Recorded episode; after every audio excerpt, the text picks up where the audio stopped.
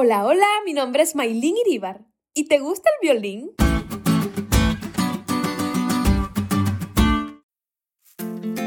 Desde los 7 años estudio violín y aprender a tocar un instrumento de tal dificultad técnica es un reto desafiante.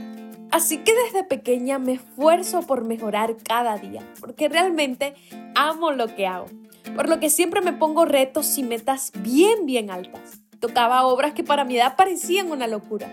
Y desde niña tenía una lucha constante porque me frustraba cuando no me salían las cosas porque Maylincita quería tocar perfecto de la noche a la mañana. Y con solo 7 años cambié las muñecas para estudiar horas el violín. Hoy por hoy a veces me sigo frustrando, no te voy a mentir. Y siempre que toco siento que debo mejorar en algún punto. Aunque mi mamá lo vea perfecto, pero ustedes saben cómo son las madres. El hecho es que he aprendido que la perfección en todo lo que abarca, no solo en el violín, sino en la vida, es algo que es muy difícil de alcanzar, por el hecho de que somos seres humanos imperfectos.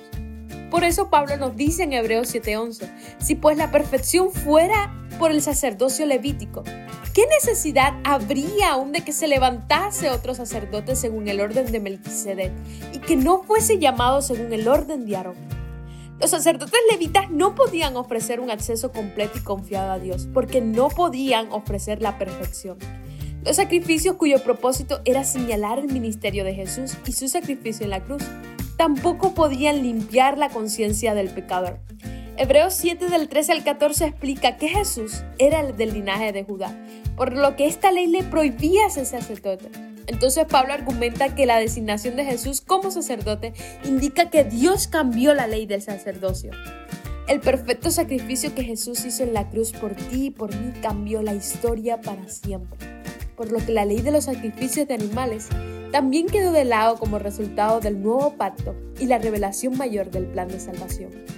Jesús dio su vida por nosotros Jesús es ahora nuestro sumo sacerdote.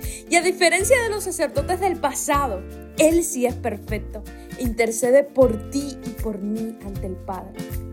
No sé cómo te sientas hoy, no sé si sientes que lo que hiciste no tiene solución, que Dios no te va a aceptar de vuelta. Quiero recordarte que la sangre de Cristo tiene poder, que papá no busca personas perfectas, sino que sientan una profunda necesidad de Él Acércate a su trono de justicia dile, yo me rindo a ti, yo me rindo a ti. Mis flaquezas, mis pecados, todo rindo a ti.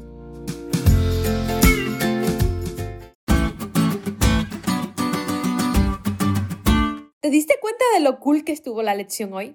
No te olvides de compartir este podcast con todos tus amigos y estudiar la lección. Es todo por hoy, pero mañana tendremos otra oportunidad de estudiar juntos.